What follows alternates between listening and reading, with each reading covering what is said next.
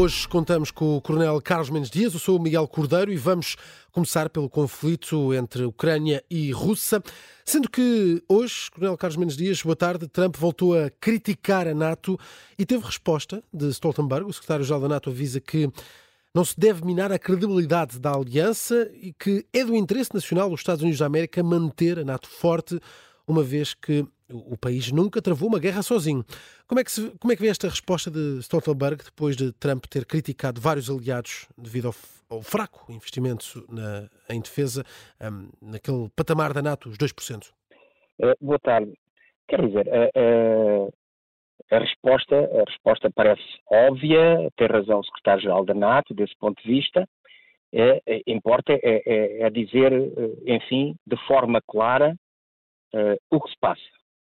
A NATO é formada em 49 porque se deu conta do, do único contrapoder ao poder à altura russo, na Eurásia, na Europa mais Ásia, está no, estava no Canadá e nos Estados Unidos.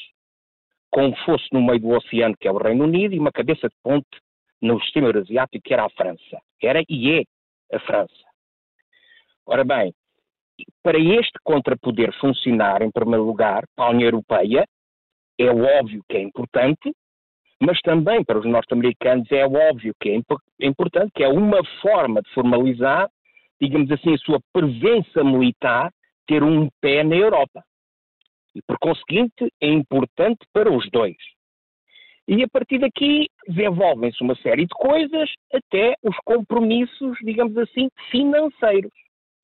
E o que Trump procura fazer, dada a dimensão interna nos Estados Unidos e as eleições que se aproximam, é tirar proveito das fissuras correspondentes aos não compromissos NATO.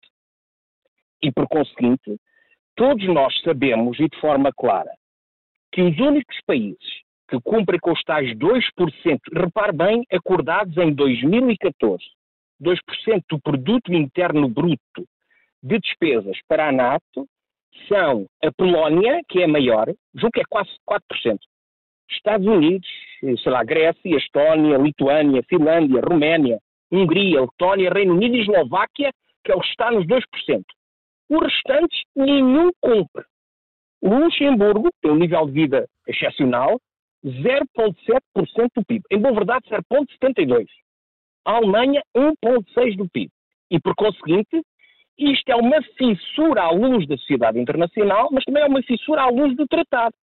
Porque o artigo 3 do tratado diz que os países, bilateralmente ou não, vão se preparando eh, do ponto de vista militar para cumprir com os objetivos da aliança. E, por conseguinte, não conseguem cumprir. E o que me parece mais grave e que importa dizer é que, verdadeiramente, dado aquele toque da França, a União Europeia em si, países europeus, não podem defender a Europa. Porque todos nós sabemos que 80% das despesas da NATO vêm de aliados que não são da União Europeia. Fará e mesmo assim não cumprem. Esses aliados, obviamente, que é os Estados Unidos e o Canadá, mas um deles, por exemplo, é o Canadá não cumpre 2%, mesmo assim, eu julgo que é 1,4%. A Turquia, que não pertence à União Europeia, 1,3%. O Reino Unido cumpre 2,1%.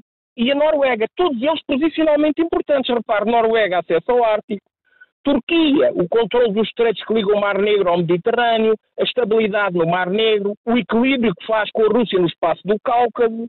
Portanto, isto são tudo coisas uh, importantes. Não está aqui em causa que o crescimento das despesas europeias esteja a evoluir. É verdade que estão a evoluir. Desde 2014. Estamos a falar 10 anos para cumprir com os compromissos assumidos. E por conseguinte, quer dizer, o que um lado diz tem uma certa razão, o outro lado também tem uma certa razão, mas os factos são estes que eu pude aqui transmitir e é com eles que temos que tratar.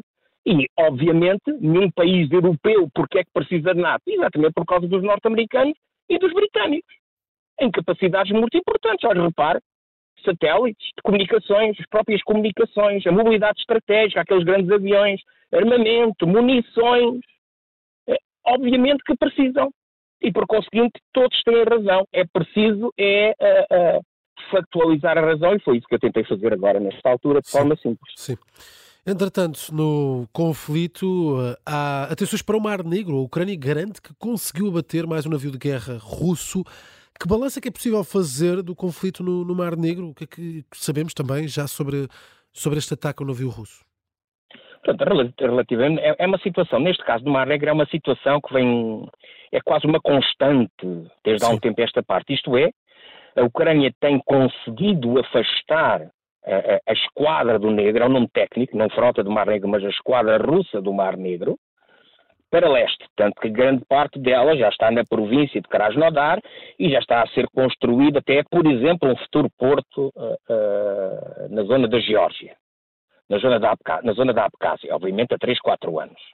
E, portanto, tem conseguido, e obviamente com a consequente liberdade de ação, mesmo na tal rota do, dos cereais, mas importante, uh, para além desse afastamento, está, digamos assim, a impedir algumas veleidades futuras da participação da esquadra no Negro em aceder a costas como eh, Odessa e outros.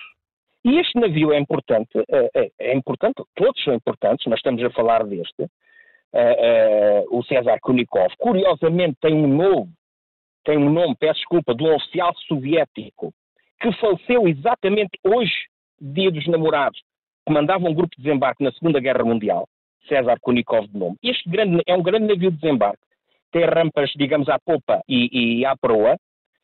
Ele está relatado na NATO, e agora vou dizer de cor, mas que é o projeto 775, mas repare, para as pessoas perceberem as capacidades do ponto de vista do desembarque. É por isso que aqueles navios permitem chegar às praias e fazer desembarques. Este navio, por exemplo, tinha, podia levar várias coisas. Por exemplo, podia levar 10 carros de combate, mais 340 militares. Bastante ou 12 viaturas blindadas, que não carros de combate, mais os 340.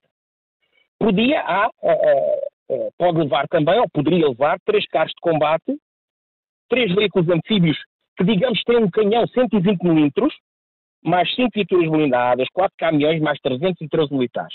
E se, fosse, e se fosse só cheio de carga, levaria mais de 500 toneladas de carga. E, portanto, deixe-me só dizer que esse veículo anfíbio, que tem tal, uh, o tal canhão 120 litros, consegui fazer tiro a um alcance de cerca de 8 km. O alcance máximo é quase 9, mas nunca faz tiro ao alcance máximo. E por conseguinte é um navio importante. No seu conjunto, o que estamos a assistir é a manutenção daquela constância da ação ucraniana, que é afastar a esquadra russa do Negro eh, do Mar Negro. E, julgo que é assim que devemos perceber a, a situação.